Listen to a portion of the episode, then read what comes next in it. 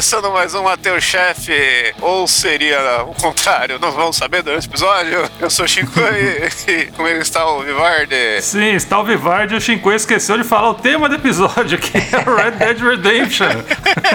Tá muito tempo sem fazer, hein? Ah, o pessoal já baixou, tá no nome. Deu pra perceber que quem tá aqui também é o Quinho. Aí finalmente, hein? Vamos falar dessa obra-prima, essa joia do Velho Oeste. Que delícia. Quinho soltando todos os jargões dele. E quem tá com a gente aqui também é quem compartilha desse sentimento comigo, né? O Lobo. Honra! Gente, muito obrigado, Lobulosa aqui, falando desse jogo maravilhoso. Recebi o convite, quando falou que era Red Dead, eu falei, vou. Ah, não, mas é 10 horas da manhã. Não, vamos, demorou, vambora, vamos falar Mas é, sobre isso. amanhã você tem três horas pra ouvir um podcast. É, é, é, tem isso. Foi uma- um convite às 9 horas da noite. No- amanhã às 10 horas da manhã. Aí eu nem fodendo. Aí, tipo, não, mas é, é pra falar de Red Dead. Beleza, demorou. Bora. É. Não tem problema. Para os ouvintes entenderem esse convite inusitado desse rapaz que apareceu aqui sem fazer um top antes, que geralmente eles chamam o convidado pra fazer um top depois do episódio, né? A gente ia fazer outro jogo, aí não deu muito certo com o convidado. Então a gente, não, vamos fazer o Red Dead, que é um jogo que a gente sabe de cor, vai ser da hora tal. E aí eu tô aqui montando a pauta, estudando, caralho, o Lobo, mano. O Lobo é simplesmente o maior gibituber, tiktoker de faroeste Certeza que esse cara jogou. não, a gente já teve conversa de chamar você pra fazer top aqui, qualquer hora que fizesse alguma coisa do tema, porque você pensou no Velho Oeste, você lembra do Bigode Lobo? Ah, pô, nossa, sensacional, sensacional, é isso aí. O famoso puxa a cadeira e senta no chão. É, se você for num evento de quadrinho e tiver um cara de chapéu de cowboy bigode vendendo gibi, é o Lobo. é, é assim que funciona. Não existe evento de quadrinhos se não tem isso. Não, pode não ter, mas se tiver alguém com, essa, com esse perfil, Sou eu, certeza, certeza. né? Ô, Quinho, Oi. você conhece o Lobo? Conheço o Lobo, cara. Ah, bom. porque Eu já ia perguntar se você leu Destination. Lee Destination, cara. Pô, olha aí, ó, grande destination. Lee Destination também por causa do Alessio, né? Mas conheço o Lobo. Pô, faz tempo já. A gente não se viu tantas vezes ao vivo, mas conheço, conheço o trabalho. Por isso que eu falei, sem, Pô, sem nem avisarem antes, que o Lobo compartilha aí do meu amor pelo Red Dead Redemption e pelo Velho Oeste. Nossa, pra caramba. Eu nem avisei o Quinho que o Lobo ia participar, tô pensando agora. Pois é. Ele entrou na gravação, "Ô, mas o que o Lobo tá fazendo aí? Não, mas quando ele entrou, eu falei: é, se tem um cara que faz sentido chamar, é o Lobo pra um episódio de. Tanto que faz muito tempo que eu joguei, mas tá, tipo, impresso na minha cabeça. Aí, E vamos fazer aqui uma breve apresentação do Lobo, Lobo Gamer, né? Porque, ao contrário do que todo mundo pensa, você não faz fogueira na sua casa, você tem um, um setup de games aí. Eu, tenho, eu tenho um setup de games, é, minha água é filtrada, tem encanamento, então assim, não, não é uma experiência de Velho Oeste. Já tive um review de, de zero estrelas, porque as pessoas esperavam coisa aqui e não tiveram. ô louco. Mas também tem cantil pra colocar o uísque aí. No... Tem, tem, Aí. tem, tem. Tem certas coisas que não, não pode negar, né? E- Então, Lobo, quem tá a primeira vez aqui tem que fazer um top 3 Top 3. de jogos da vida aí, de cabeça, foda-se. Fala o que vier na cabeça aí. Tá, série Red Dead, série Max Payne e série Witcher. Mas elege um aí pra cada série, vamos lá. É, um pra cada série. The Witcher vai ser o Witcher 3, que a gente sabe. né? Ai, vocês me fodem, vocês me fodem pra caralho. Ah, Red Dead 2 em primeiro lugar. Max Payne 2 em segundo lugar. Olha aí. E Witcher 2. E que Witcher. Witcher, Witcher 3 em, segundo, em terceiro lugar. Ah, combo breaker, hein? Como- Combo Breaker. Pode Não, crer. Se ele escolhesse o Witcher 2 ao invés do Witcher 3, a gente já desconectava ele aí da. da... Que aí já ia ser um bagulho estranho. Não, pô, é, é o Witcher 2. Não, é o Witcher 3, né? É, tem que ser, não tem jeito. Eu fiquei feliz que agora temos quem chamar no meu lugar para episódio de Witcher 3. Ah, que o Vivardi odeia. Max Payne 2 aí tá certo. É. Parabéns. né? Pô, o Max Payne 2 é bom baralho. Red Dead 2 a gente vai discutir, é discutível, é discutível. Eu concordo, Ah, eu concordo. Eu já falei algumas vezes aqui que eu considero o Red Dead 2 melhor do que o 1, mas o meu favorito é o Red Dead Redemption 1. Eu não vou falar do Red Dead Revolver, mas o, o eu devo gostar também. Eu acho bom, mas não, não chega também muito aos pés. do- É por isso que eu falei que eu, eu coloco como série, porque, pô, é, é muito foda colocar num patamar assim, com um ou dois, qual que é melhor, é foda. Tem, tem, tem muitos parâmetros, tem muitas É, variáveis. pra eu usar um cheatzinho, eu falo que o 2 é melhor e eu prefiro 1. Pra eu sempre ter os dois no, no meu coração. Aí, ah, veja só que filha da. abertura, abertura e apresentação feita. E vamos falar do que o Kim não quer falar. Roda a vinheta.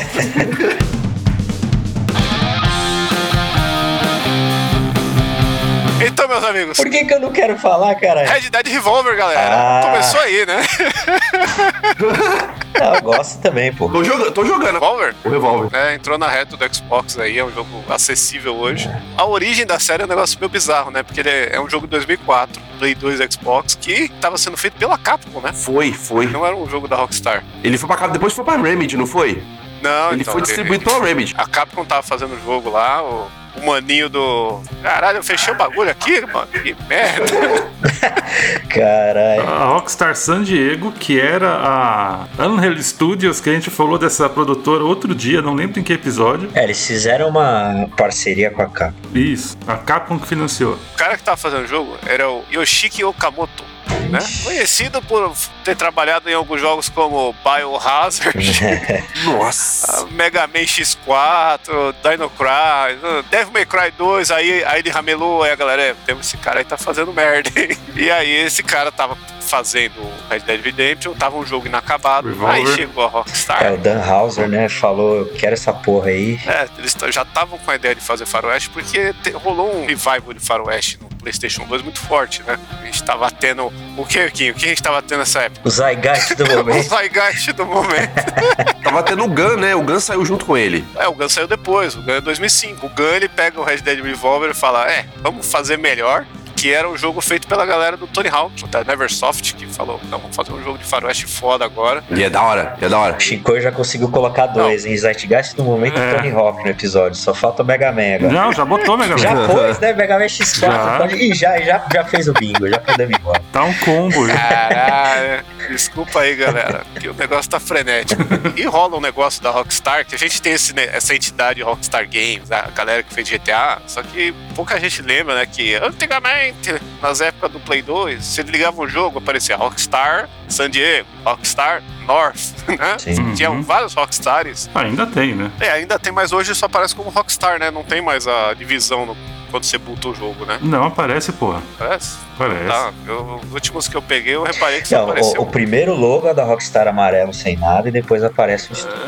É, É, o, o amarelo é a Rockstar mãe, Mãe, God de é. tudo, Sim, né? Rockstar Games. Ela é sobre a, a Take-Two, né? Isso. Depois que a Isso. comprou tudo. Mas a, a Rockstar, pra quem não, não. para quem tem um pouquinho de dificuldade, porque você tem sempre uma developer, um publisher e um producer. O producer geralmente é um cara ou uma equipe. O developer é sim quem faz de fato o jogo e a publisher é a mamãe que vai publicar o jogo e vai fazer ele se tornar conhecido ou não, e- ou ser AAA ou não. Que nesse caso aí do Red Dead Revolver é a Rockstar Games, a publisher. Então é a mãe e o desenvolvedor aí sim é a Rockstar San Diego, no- nesse caso aí. E em outros casos, tipo Max Payne, é a Remedy que faz e a Rockstar distribui, né? Uhum. Até o 2, né? A gente vai ter um, um negócio que a Rockstar San Diego, que aqui faz o Red Dead, vai passar o peru no, no Max Payne 3, depois do Red Dead. Mas é. importante falar da Rockstar San Diego, porque ela tem um pedigree muito bom, que antes ela chamava Angel Studios, que o Valde falou, é responsável por uma parada muito importante, que talvez esse seja o link com a Capcom, porque ela foi quem fez o maior porte de 64 de todos os tempos, que é Resident Evil 2 rodando naquela porra. a parada mais improvável do Caralho. jogo de dois CD do Play 2 rodando no 64 ali. Cartuchinho pegando fogo. Então, é, Nossa, estourante. Com CGs. bom CG. Temos aí uma, a maior espremedora de limões dos games, até a última gota. Por isso que, né, Red Dead tá aí. E a Rockstar cresceu o olho, foi pra cima, comprou ela. Ela já tinha a série Midnight Club na mão. Talvez foi a primeira coisa que a Rockstar ali que teve um reconhecimento. Mas rolou esse negócio, não, vamos pegar esse faroeste aqui, sempre quis fazer faroeste, vai ser da hora. Red Dead Revolver, muito louco. Você vê que é um jogo meio zoneado, porque ele tem uma vibe japonesa, com umas coisas americanas. Que você É não- esquisito. Eu sei. É uma parada meio doida isso. Você que tá jogando. É, então, não, mas o, o Red Dead Revolver, pegando ele agora depois de muito tempo, ele tem essa parada meio estranha, essa, essa falta de identidade, assim, porque tem uma pegada que parece muito jogos antigos japoneses, com a câmera fixada em alguns momentos, o sistema de movimentação e o sistema de tiro dele, embora você pode ver que o Dead Eye existia nessa época e tava bem, parecia um protótipo, e aí vê a evolução de como é que foi essa ideia pro que seria o Redemption, né, que a gente vai entrar no, pra poder falar dele. Então, tipo, parece que ele foi um protótipo de ideias que a galera foi trabalhando pra poder realmente fazer no Redemption. A, a ideia base do Red Dead Revolver é que ele era um jogo que estava sendo feito no Japão, então toda a parte de mecânica, design é japonês, e aí todo o acabamento, música, efeito sonoro, aí a Rockstar foi lá e arrumou história tal, adaptou, né? Porque ele tem muito esse negócio de arena. Sim. Ele lembra até um outro jogo que vai sair depois, que é o God Hand, de estrutura de fase, né? Caralho, pode crer. O God Hand, se for ver, é um faroeste sem chapéu, né? É, É, pode crer, pode crer, pode isso, crer. é. Agora que você falou. Ele tem essa estrutura de andar, bater e tal. Ele tem uma historinha edificante lá. Parênteses para a história de Red Dead, né? A história base, começando do Red Dead, você tá em casa com a sua mamãe, a Pocahontas. Aí chega o seu pai da guerra de não sei o quê. Ele, ô papai, vamos lá. Ele, ó, amigo, pega esse revólver que eu preciso comer a senhora, sua mãe. aí o tutorial é você dando tiro em garrafa enquanto seu pai come a sua mãe. E aí, ó, vem, um, vem uma galera se vingar lá, empata a foda do seu pai, aí você tem que matar todo mundo, porque você aprendeu a atirar naquele momento, né? é. E aí, na hora que vem o chefão lá, tá o seu pai e sua mãe morto, ele tá dando risada, tá a arma pegando fogo do ladinho, aí você vai lá, ah, você matou meu pai! Pega a arma flamejante, queima sua mão, e aí você vira quem? O Red, olha só, o Red de onde É, veio. o, o Red Harlow, né? Ele vira um caçador depois de Uhum. recompensa, né? Só que o curioso desse jogo, pra quem nunca. Porque a maioria das pessoas jogou o Red Dead, ou o primeiro, né? O Redemption. Ou nem isso, né? Ou eles começaram pelo 2 aí, porque o, o Red Dead Redemption pelo 1 dois. é de É. 2010. né? Mas o Red Dead Revolver, ele tem um main character, né? Mas você joga com outros caras lá no- no- nos outros levels. Então você pode escolher, assim. é, Tem um cara que chama Buffalo Soldier. Sim, por causa do. Talvez, né? do- da- da, da música, ou sei lá. Mas você pode jogar com outros caras aí. Então o Red Harlow ele é o principal. Quando eu joguei esse jogo pela primeira vez, eu fiz uma alusão à versão 3D de um. Sei lá, cara, o Sunset Riders, assim, sabe? Porque você pode escolher no final ali uns personagens. É, tem um lance no Red Dead Redemption que no modo multiplayer essa galera tá lá, né? É. Que é meio que o tributo que eles É, exato. É, você deixaram. pode pegar a skin deles. É. É um jogo assim, envelheceu bem, não é à toa que tá aí na retrocompatibilidade. Envelheceu bem no sentido, é jogável, né? Não é aquele jogo que você começa a jogar e fala, é, é, não dá não, né? A câmera é meio A estranha. galera que for pegar pensando que é Red Dead vai, vai tentar tipo, fazer algum tipo de ligação, saca? Tipo, não vai rolar, porque tipo, é uma outra pegada mecânica, tanto de história, que não, encaixa muito no mundo do Redemption. É, Ele é mais focado em ação, né? é, ele é tipo um Max Payne, né? É. Ele tem muita vibe do vamos copiar Max Payne, só que foi um japonês que copiou. E aí eu deu, deu essa vibe Japão. Tanto que o Gun, que a gente falou que sai depois em 2005, em 2005 é o ano do Faroeste no Play 2, porque sai Gun, sai Dark Watch e sai Samurai Western. O Dark Watch não saiu depois do Red Dead Revolver? Sim, 2005. Caralho, na minha cabeça tinha saído antes. Tá naquele top 3 dos únicos 3 FPS do Play 2, né?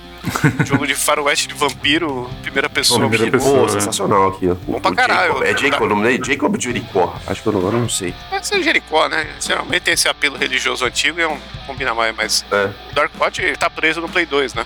Então ele tem um monte de mod no emulador pra rodar widescreen, um, um upscale, o caralho no PC, com mouse e teclado. Ficou foda. Pra fechar o combo de clichê, o nome do personagem do Dark Watch é Jericho Cross. Nossa. Ele é tão clichê que a arma dele, o, o cão, né? O gatilho ali, é uma cruz, né? Você vai atirando. Cara, sensacional, velho. Vamos realmente mostrar que- o que é esse jogo. Esperem aí o episódio de Dark Watch um dia, né?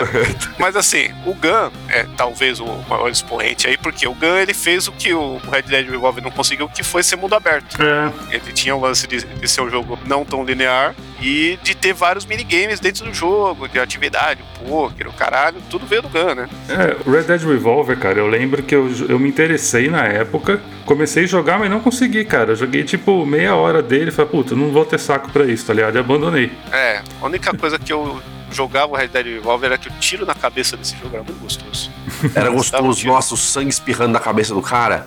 É, Era, era muito bom. Eu, eu lembro que eu comprei o Red Dead Revolver e eu fiquei, tipo, o final de semana inteiro jogando. Eu não lembro de ter comido, não lembro de ter tomado banho. É, foi, foi, foi um final de semana intenso.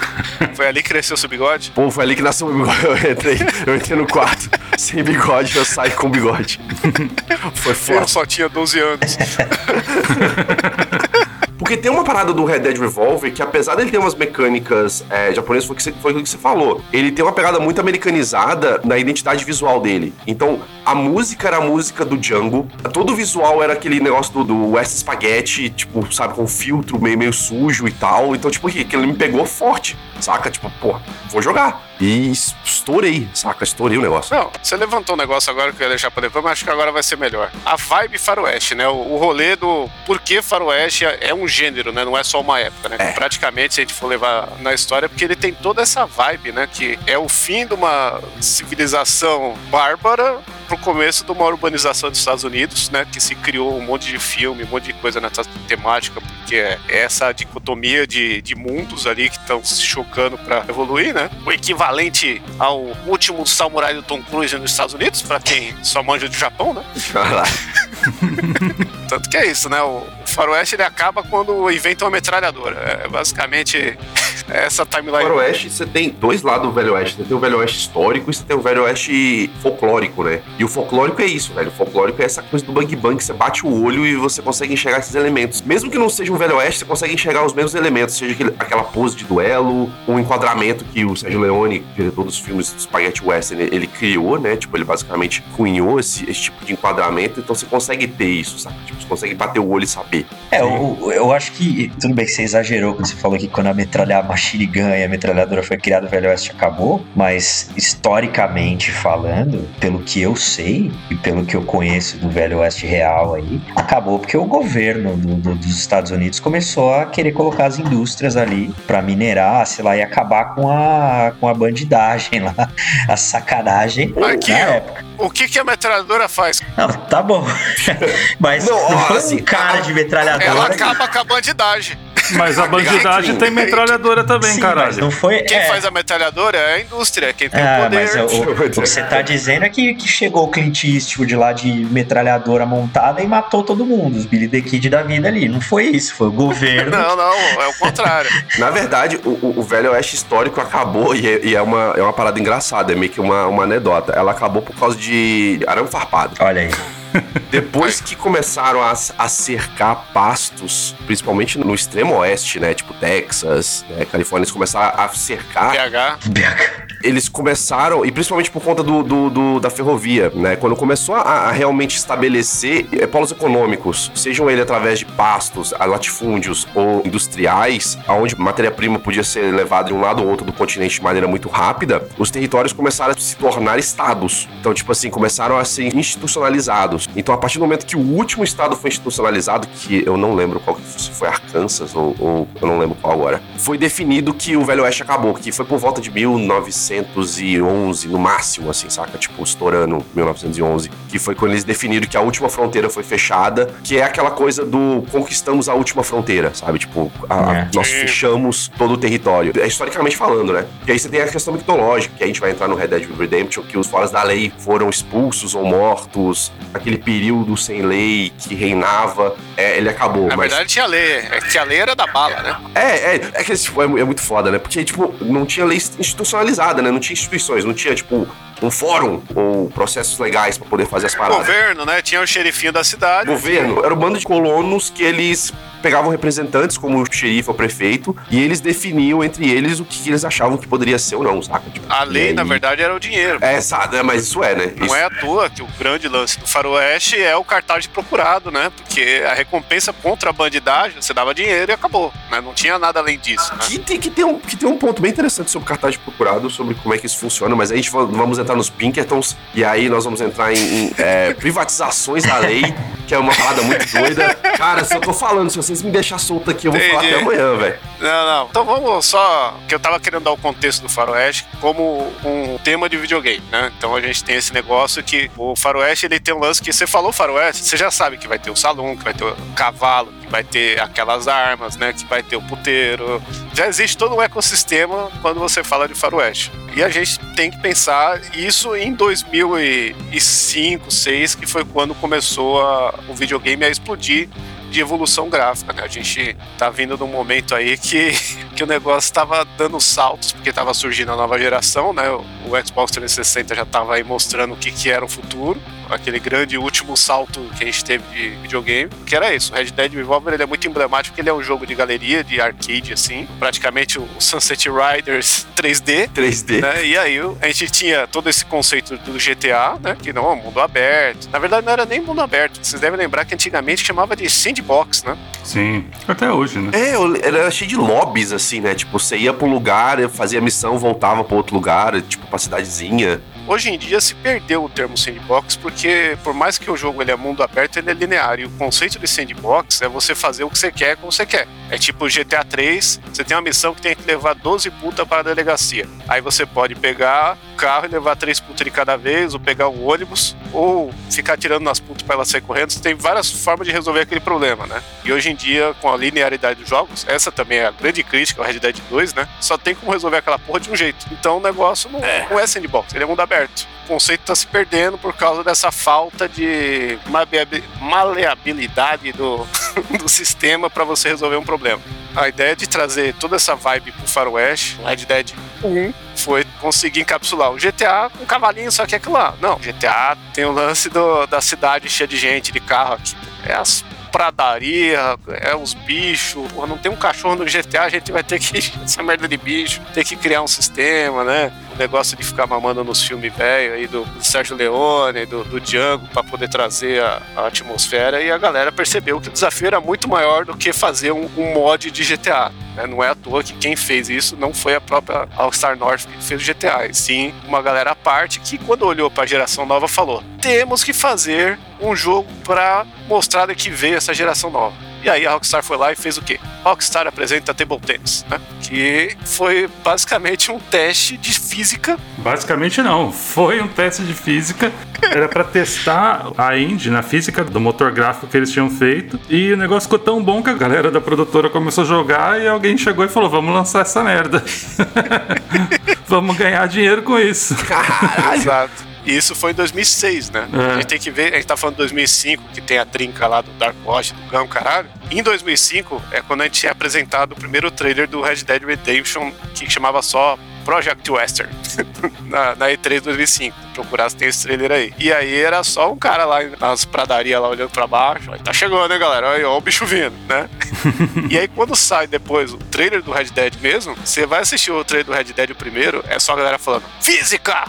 Olha, você atira no cara, ele cai do telhado. Olha, você atira no, no, no cara, ele cai da carroça e a carroça passa em cima dele. Física! E eu lembro disso porque quando, quando você tirava na mão do cara, ele soltava arma, saca? Tipo uns bagulho assim. Sim, era aquela sensação de que todo mundo que jogou GoldenEye arrancou Foi- o é. chapéu do cara. É isso que eu ia falar. Só aí que veio a evolução do GoldenEye. Quantos anos depois? 20 anos depois? É, praticamente. 20 não, 10, né? 10 anos depois. Caralho. Porque o GoldenEye foi o primeiro E a- jogo que você atirava na, na perna, o cara pulava num pé só, tá ligado? Era responsivo, né, o corpo do cara. Aí no Red Dead chegou nesse ponto, ele se atira na mão, a arma cair e tal. É a evolução do GoldenEye.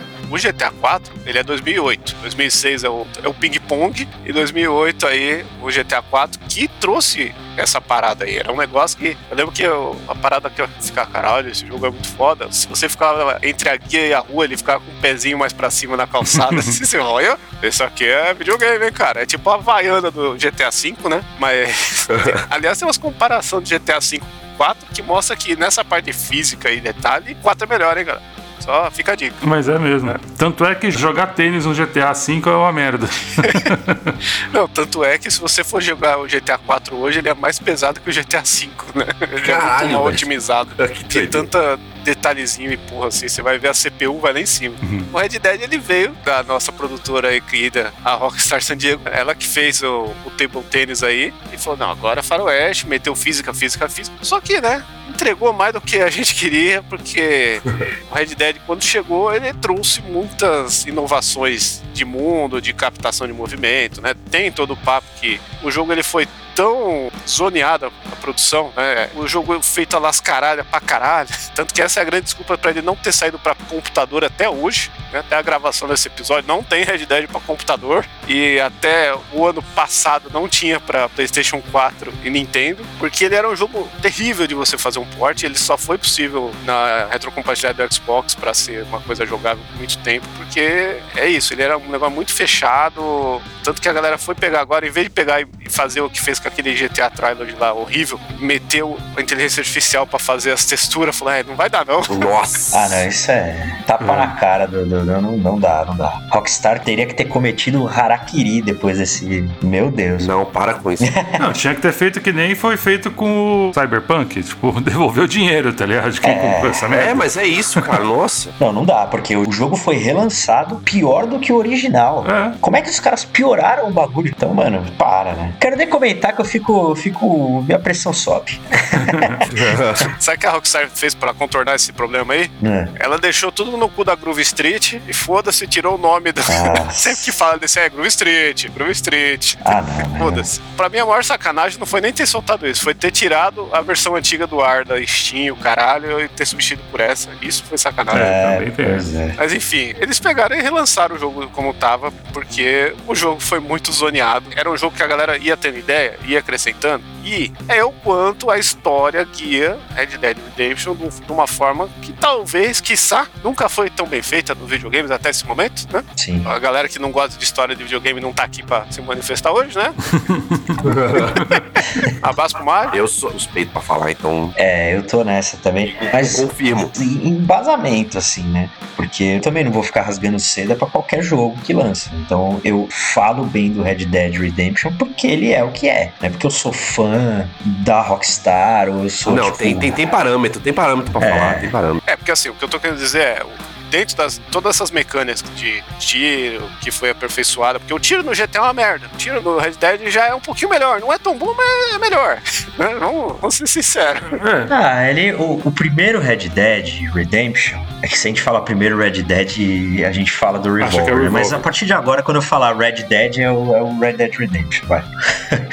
ele usa um pouco a muleta do auxílio de mira, né? Sim, semi-automática, né? Dá certo, porque eu sempre joguei os Red Dead Redemption 1 e o 2 com auxílio de mira, mas aquela que, tipo, o jogo te dá a mira no corpo do cara, só que você consegue mexer ela, sabe? Pra asetar Sim. a perna, o headshot. Sabe por que você usa auxílio de mira? É. Porque você usa o, o bagulho ao contrário, mano. É, Você também. é maluco, você dirige tudo como se fosse avião. Não, não, mas esse negócio do auxílio de mira, já ouvi as pessoas falarem, mas ele no Red Dead, ele tem de existir porque a ideia do Red Dead é que você seja um pistoleiro foda, saca? Tipo, você emular aquela coisa do bang bang tradicional, É, acertar o cara rápido, né? acertar o cara rápido, saca? Você não tem muita conversa. Então, assim, eu entendo uma galera que às vezes até critica, falando, ah, não, porque você tem isso. Mas, caralho, a ideia é emular exatamente esse sentimento. E ele consegue fazer isso, saca? Ele consegue fazer isso muito bem. É, o termo Dead Eye é um termo de faroeste do cara que tem o tiro certo, que mata da headshot e tal, né? Tem, É, então. tem até jogos anteriores com essa temática aí. É o Dead Eye Joe, essas porras assim. Que é o lance do cara que atira moeda lá. E o Cotton Eye Joe, o que que é? Cotton Eye Joe. Ah, mas ó, o, o- o que o Lobo falou faz todo sentido também na, na questão de você se inserir no universo. Porque, cara, desculpa, cara, eu falo por mim e eu falo por vocês dois também, não sei o Lobo. Mas se a gente jogar um jogo desses aí sem auxílio de mira, já pareceu o Mr. Bagu jogando. É. Vai errar os caras, vai acertar a lata 3km do, do, Mas do é alvo. isso, é isso. Não, e esse auxílio de mira, ele foi em- colocado no GTA, depois do Red Dead Redemption, né? E funciona bem pra caralho. É, e passou a ter, mais ou menos, porque o Max Payne 3 foi feito pela Rockstar San Diego depois do Red Dead 2, por isso que os Sim. personagens, os bonecos, é tudo parecido. Não, né? do Red Dead 1. É, Red Dead 1. É, Red Dead 1, desculpa. Temos também essa confluência das coisas, né? Quem que mamou quem primeiro, né? O Max Payne, o, o John Marston, né? É uma grande centopeia humana da mira aí, do- dos videogames. Na Rockstar, o conceito de você fazer aquele efeito Matrix que vira o Dead Eye no Red Dead Redemption. Ele começou com o Max Payne, mas ele funciona melhor, eu acho, no Red Dead Redemption. Não, funciona bem mais, funciona bem mais. Ah, eu, eu, eu discordo. Não, mas o, Max Payne é muito performático. Você não vai pegar o, John Marston e vai ficar pulando, saca? Tipo, É. de um lado pro Você quer algo mais performático do que você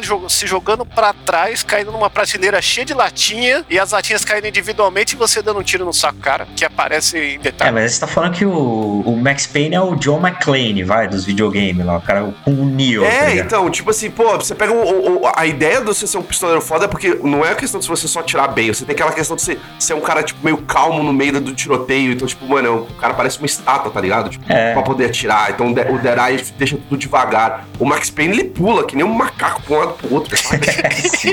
e funciona pro Max Payne, tá? Mas eu não vejo o John Marston ou o Arthur Morgan pulando, É, tirando, não. saca? Mas eu, eu digo que funciona melhor conceitualmente falando, tipo, artisticamente sim. falando, vai, vamos dizer. Porque é muito mais plausível, não é? Porque é um videogame, vai. Mas vamos usar a palavra plausível. Um cara que é um puta de um pistoleiro foda, tipo, arrancar a arma da mão do outro cara com um tiro sem nem mirar direito, do que o cara que tá vingando a esposa morta dele e acertar quatro headshots num- numa cambalhota, tá ligado? É, não, o conceito combina com a mecânica. É. É, Combina, Sim, combina. verdade. E aí você consegue ver que os caras foram intencionais, assim, de falar, pô, não, vamos fazer esse cara desse jeito e vai ficar foda, sabe? Sim. Porque, porque essa mecânica ela vem também do lance do duelo, que é o outro tropo aí do faroeste, É. né? Que é o, vamos ver quem saca primeiro e atira. Sensacional. Mas ó, o duelo do Red Dead Redemption, cara, eu não entendi como funciona. Eu não perdi nenhum. Mas eu não entendi como funciona. Eu tô com Vivad nessa. Eu, tô eu joguei muito. É, aquela barrinha pra mim é insignificante, tá? É. Tipo, no, no- no meio do rolê.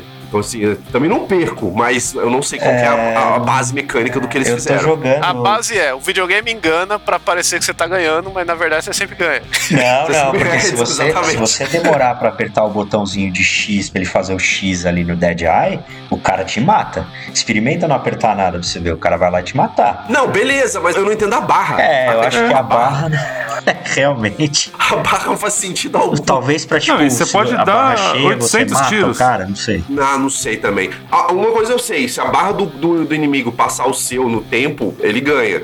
Tem que jogar no hard. Você joga tudo no easy, não sabe. não No tem- easy, é, é get Não good. tem Não hard, tem cara. dificuldade. É.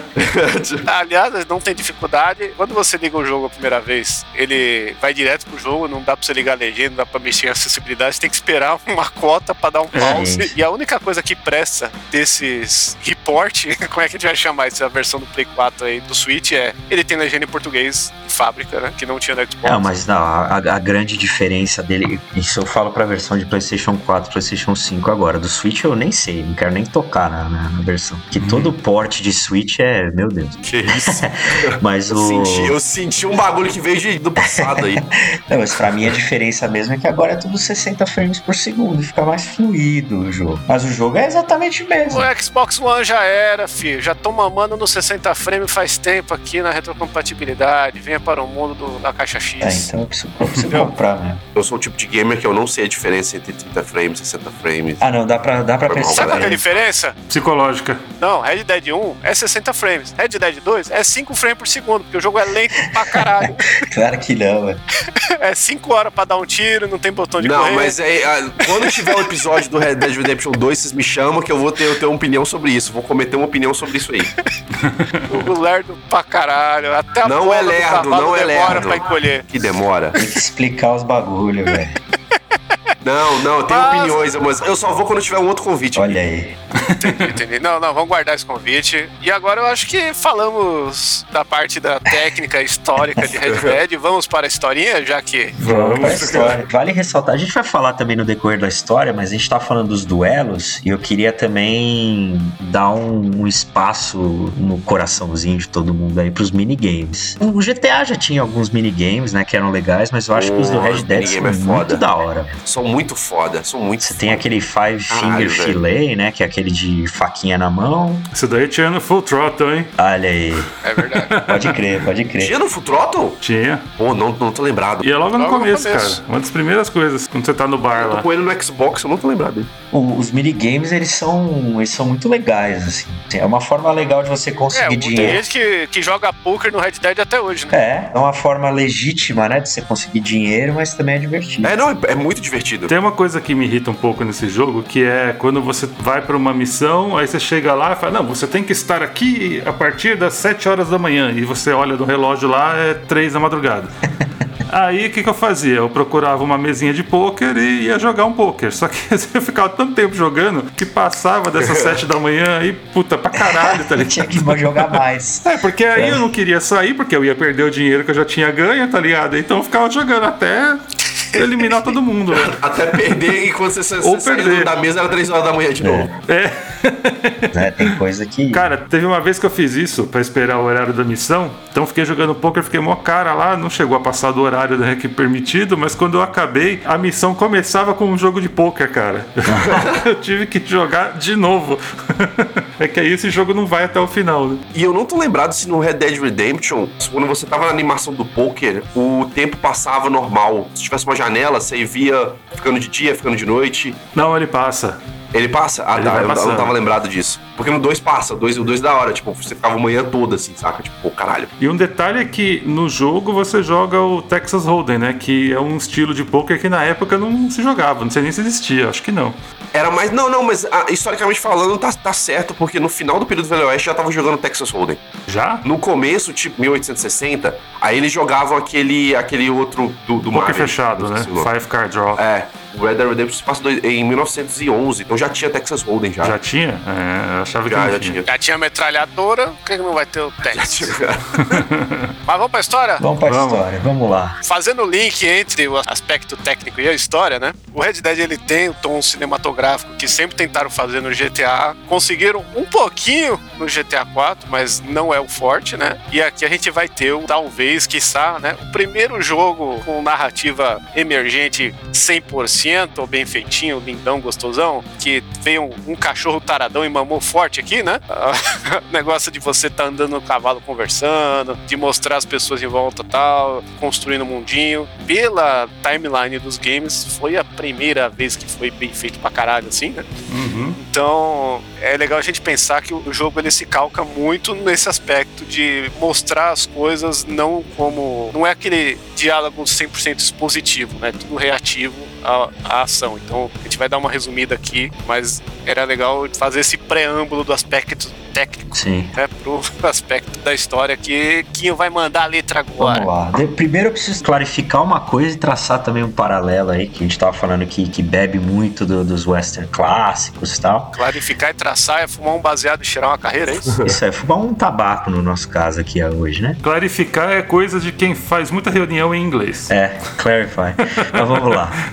Nunca vi esse termo. Porque é esclarecer, não é clarificar. esclarecer. Mas clarificar também tá certo gramaticamente, então vamos lá. Sim.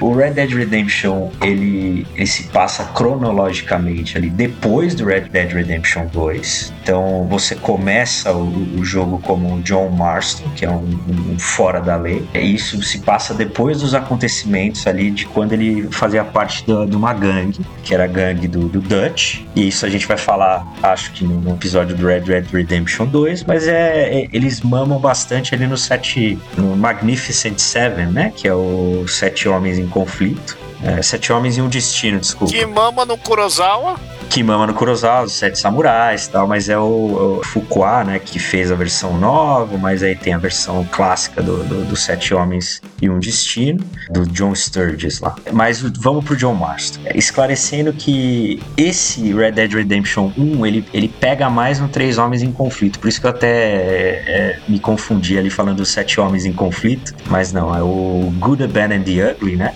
Que é o, o filme com o Clint Eastwood. O bom, mal e o feio, É o bom, caralho. o mal e feio. É, é- é Três Homens em Conflito em português brasileiro. Pro Vivardi é o bom, mal É. e o feio.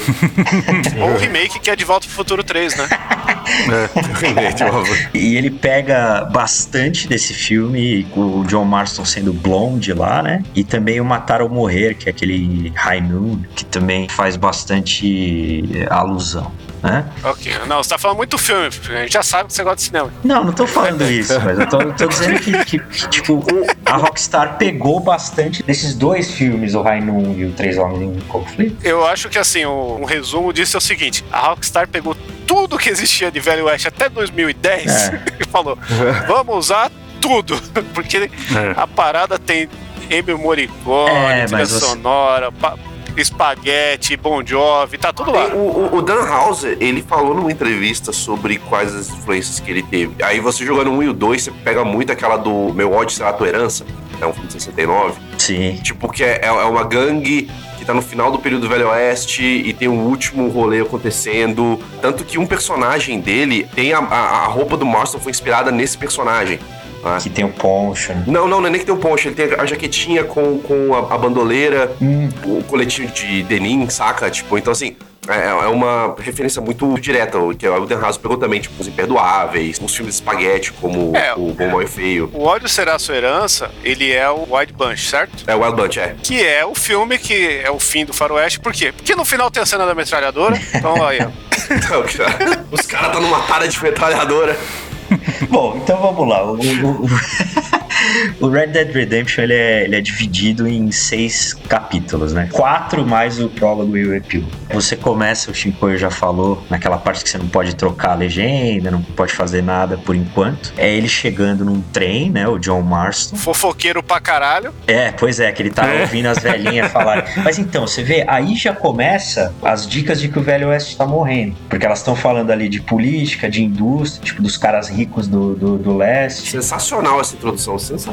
É, na frente tem uma mina crente com o pastor, né? E ela tá falando, ah, eu tô inventando um bagulho que voa aí, avião, não, só anjo É. voa, não sei o quê, minha filha, né?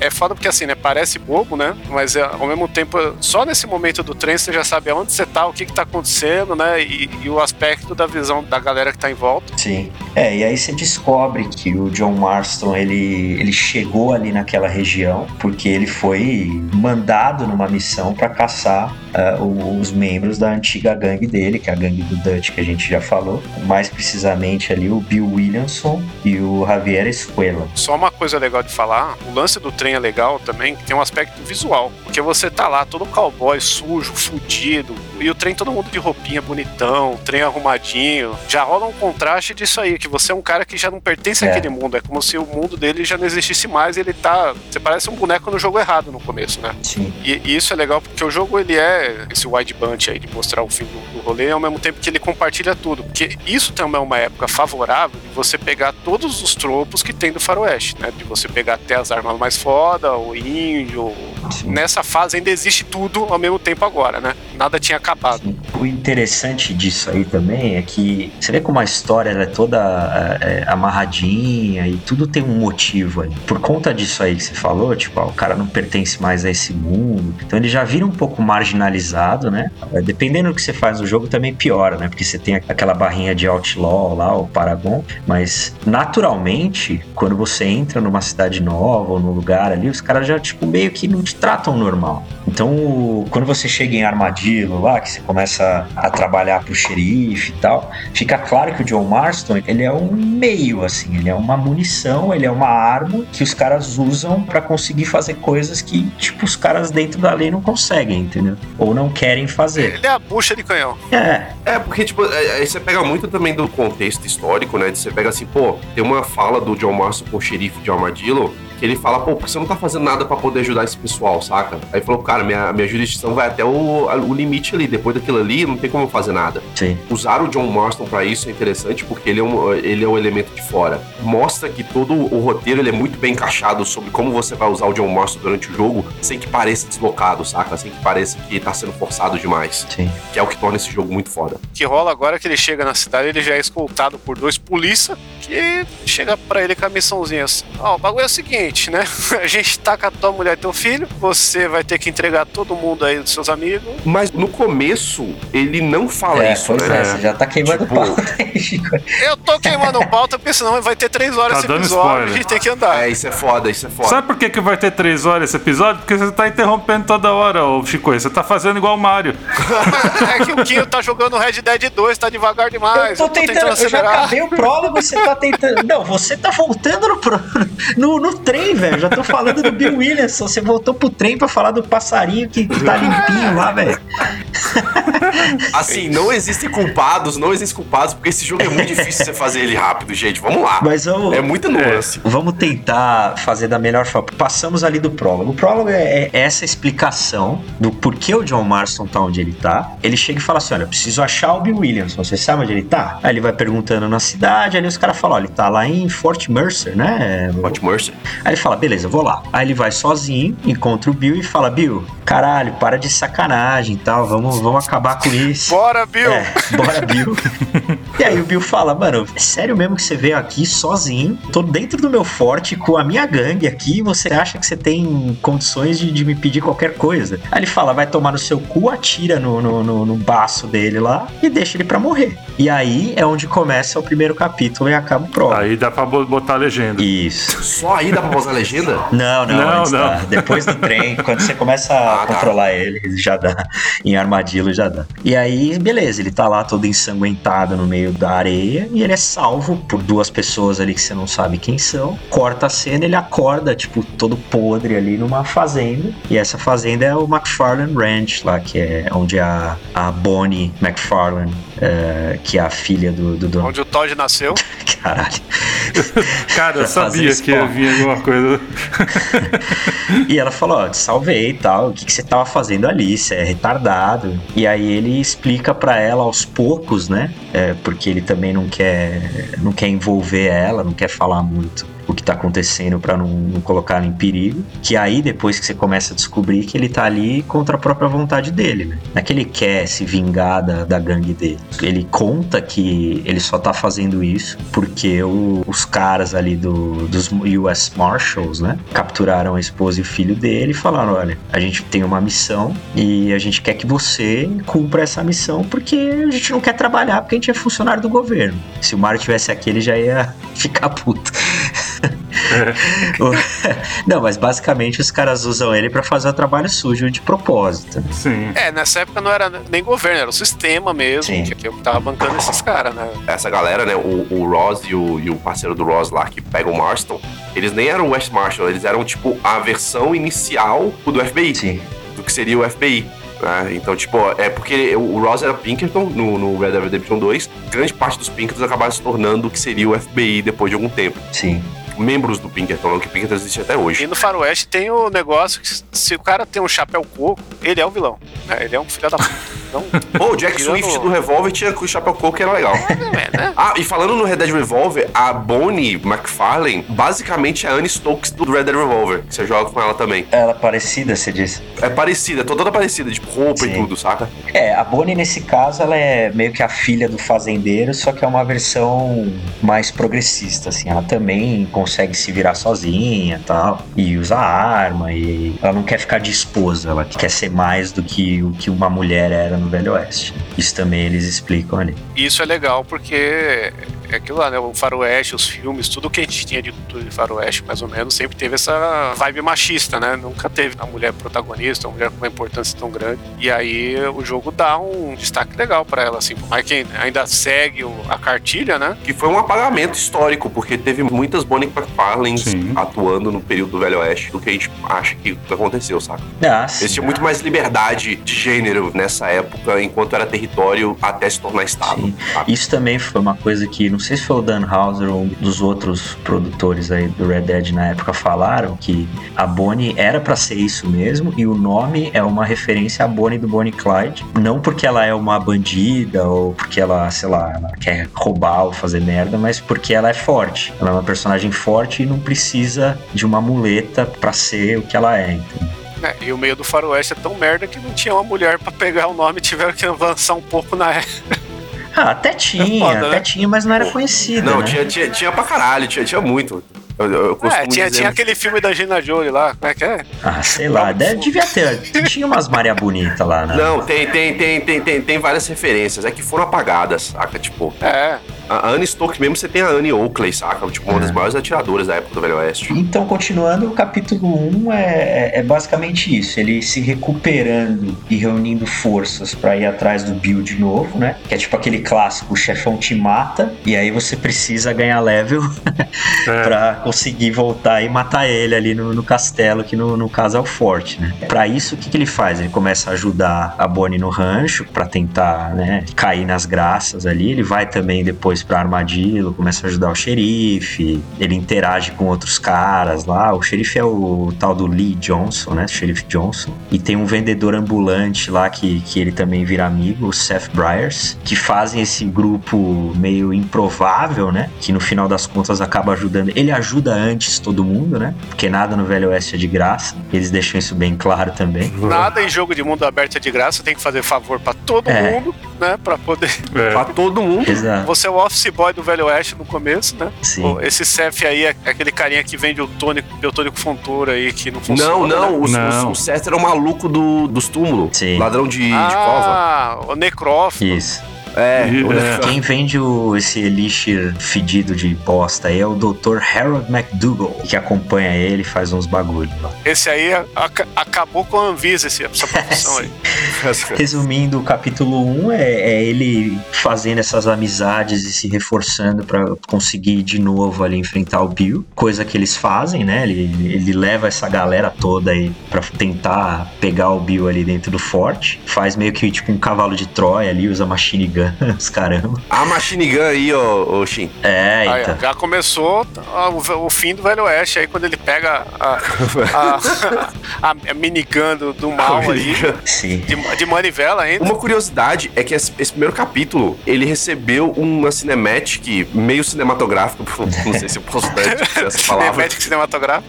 Cinematic cinematográfica. É, tem um curta. Tem um curta do diretor do, da proposta. Filme western australiano, a proposta. Agora eu não vou lembrar o nome do diretor. Mas é um curta bem da hora, que ele pega todos, todas as cenas do, do primeiro capítulo e junta ela num, num filmezinho, bem da hora. Esse, esse aí é aquele filme com, com o de Harrison, que o cara dá um milhão pra comer a mulher dele. Não, Não, Não. é outra proposta.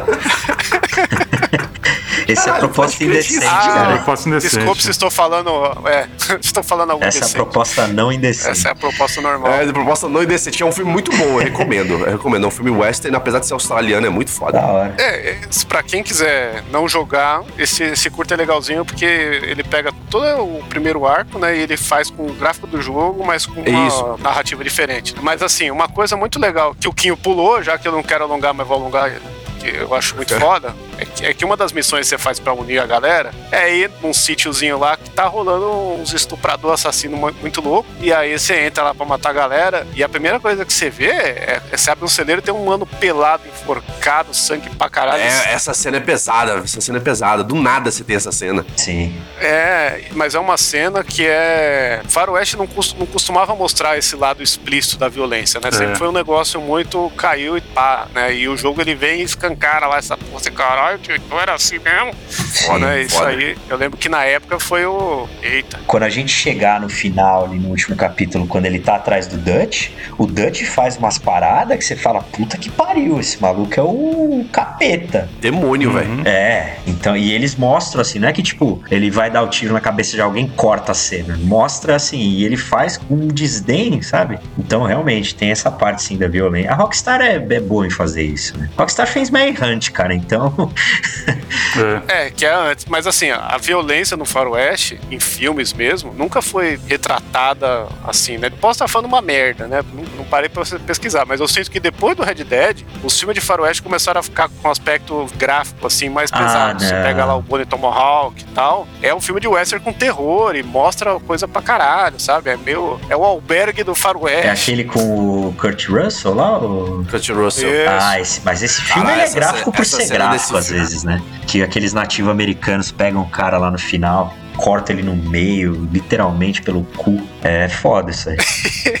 Olha o spoiler, cara. Quem não viu o filme Ah. Esse filme é loucão mesmo. Esse filme é muito louco. Eu acho que quem fez isso ficar um pouquinho mais abrangente aí foi o próprio Tarantino, né? É que assim, o Tarantino, ele pega o Western Spaghetti, que tinha espaguete no nome, porque tinha sangue, que não era uma coisa que o western americano mostrava direito, né? Era só o cara com a mãozinha no peito caído no chão. Uhum. O espaguete tinha um sanguinho voando, que era a guache que usava lá no filme de terror. Só que não tinha gore, não tinha o aspecto violento mesmo, né? Era só o sanguinho mesmo. E o Tarantino, ele preza isso, mas não tem nada explícito É. no Django. Ok. Tem a mão do DiCaprio que ele machucou de verdade. É. É, Tem que parar pra pensar também que os westerns, na época do western ali, anos 50 e 60, eles passavam na televisão também. Então, e Django é depois de Red Dead 1, tá? É 2012. Os oito odiados lá que tem, tem mais, né, violência. é, é, tem razão. É, o Red Dead é a marca da violência no Western. É isso que eu quero deixar claro. É, é, é, Existiam outros filmes, é, principalmente os West Spaghetti, tinha outros filmes que eram bem violentos, principalmente pra década de 60, mas que o gráfico era muito. Era, era bem zoado porque, mano, a tinta vermelha era tipo, porra, parecia tinta souvenir, saca? Tipo, então não tinha como ser Sim. tão impactante pra nós. É o saca? sangue italiano, né? É, o sangue italiano, então, tipo assim, porra, sacanagem. Mas eles eram igualmente gráficos pra época, né? Pra, pra nossa leitura, não. Pra Sim. nossa leitura era mais de boa. É, a gente mesmo, quando pegava um jogo e dava dava um tiro em alguém no Nintendinho e saiu um vermelhinho, você caralho. É, então, exatamente. Então vamos lá. Terminando o capítulo 1, eles conseguem fazer essa parada. Tem a Machine Gun que, o- que o Shinkoio tava esperando ali ansiosamente. Só que aí eles veem que o Bill simplesmente fugiu. Ele não tava mais no Fort Mercer ali, só que eles, tipo, acabam com a, com a gangue dele. Só que o Bill não tá lá. E aí é onde o, para mim, é uma das melhores partes do jogo aí. Ele, ele fala, olha, pra onde que o Bill foi e tal, ninguém consegue responder. Ele, ele fala, é, eu acho que eu sei pra onde ele foi. Ele foi se esconder junto com o outro membro da, da nossa gangue, que era o Javier Escuela, que tá em Nuevo Paraíso. Que é o México, né? Eu falo que é uma das minhas partes favoritas, porque, pra mim, uma das melhores cenas do jogo é quando ele tá indo a cavalo, passando pela fronteira dos Nossa. Estados Unidos com o México, que cola aquela música animal. Tocando Far Away.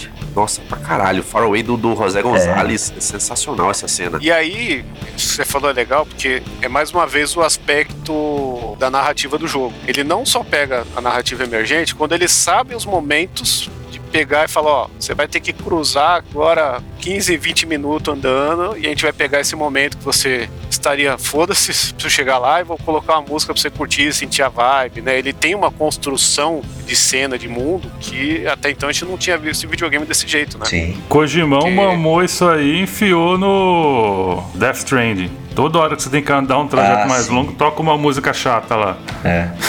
É, só que aqui eles souberam fazer, né? O É. Souberam Kojima. O Red Dead 2, o problema do Red Dead 2 é, é- é ter se enchido muito disso, né? Se sentiu não. Agora a gente vamos meter o Carbina Burana inteira nessa porra. Para de falar de Red Dead 2, caralho. É, porra. Ah, desculpa, Chegamos desculpa. no desculpa. México. Finalmente É. chegamos no México. Vamos lá. Ai, ai, ai. Aí acontece uma coisa que, na minha opinião, é, é a continuidade da história, mas é- é- acontece algo completamente diferente. Porque assim, enquanto que lá o Bill Williamson, ele tava como completamente fora da lei e ele tinha uma gangue dele e era eles contra todo o resto, o John Marston ele chega no México, que é o- a parte de Novo Paraíso ali, e ele se depara com o Escuela sendo protegido pelo próprio governo mexicano. Então, tipo, é um bagulho que já, já tem intriga política, aí tem os rebeldes, ele até se junta com, com, com os rebeldes, né? É que se passa bem na Revolução Mexicana ali, né? Então, Isso, é. Ele encontra aquele Abraham Reyes, né? Que é o, tipo, galanzão de novela mexicana ali, barra rebelde, que quer liderar as forças do bem contra o governo, sei lá, ditatorial ali, né? Cruel. É, era, era, era pra retratar bem a- a- o governo ditador da época, né? Sim, Uhum. sim. Na forma do, do coronel Allende. E tem um agente também, Augustin, que trabalha pra eles. Então, assim. Agostinho Carrara. É, sim. É o aparelhamento do governo para criminalidade. Então o Javier Escuela se escora nisso. Ele acolhe o Bill Williamson ali, então eles estão meio que a salvo do governo americano. Ou da lei americana, né? No caso. E é ali onde o John Marston tem que de novo fazer amigos, né? E tentar se infiltrar, né? Porque ele começa também a trabalhar pro, pro Coronel Allende, né? Fazer algumas coisas ali meio que como agente duplo, vamos dizer E assim. todo mundo enrola ele, né? É, É uma dicotomia do caralho, né? Aí rola meio que a, a crítica ao, ao ditador do México, ao mesmo tempo que ele mostra que o ditador é a mesma coisa tal. É aquele papo do- dos críticos do Che Guevara levado pro México, né? Sim. O jogo ele tenta fazer todo esse contraste, aí ele coloca você pra fazer missãozinha dos dois mundos, só pra quando você tá ajudando o governo, os militares, você fala, oh, por que eu estou fazendo isso? É, rola um momento. Acha aquele jogo lá que você mata as crianças e fica triste? Spec Ops The Line. As crianças ficam tristes. Ah. É, não, ele tem esse dilema moral, né? Ele começa a questionar, na verdade, porque ele fala, pô, beleza, o, o rebelde lá, o, o Reyes, é quem tá certo, mas ele começa a ver também que o Reyes é um loucão terrorista que faz as coisas às vezes só pra conseguir fins pro, pro que ele quer fazer. É que é é uma das grandes críticas a, a- a essa parte do jogo é exatamente isso, né? Diluir a figura do, do líder dessa revolução a um. Parece um ator de novela mexicana, saca? Tipo, Sim. né, né, nessa pegada. Que é bem o que o- a Rockstar faz, querendo ou não, com os personagens, tornar um pouco mais satírico a coisa, né? Tipo. É. Pode crer. Não tão pautado. Então você tem o John Marston, que é muito bem desenvolvido, mas os outros parecem muito uma, uma parada cartunesca, assim, saca?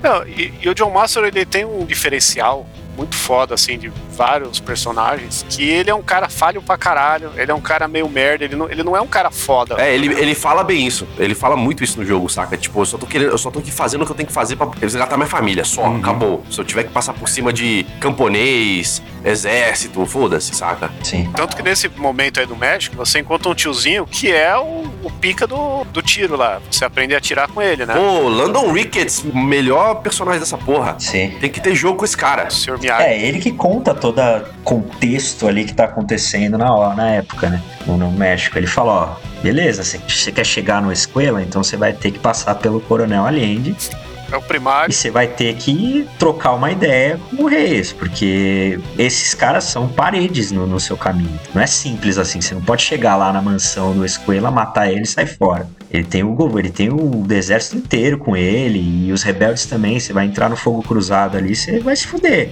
E aí ele meio que dá essa mentoria aí, né? Até de vocês, vocês zoaram aí de Sr. Miyagi, mas é até um pouquinho, assim. Ele não treina efetivamente o John Marston, né?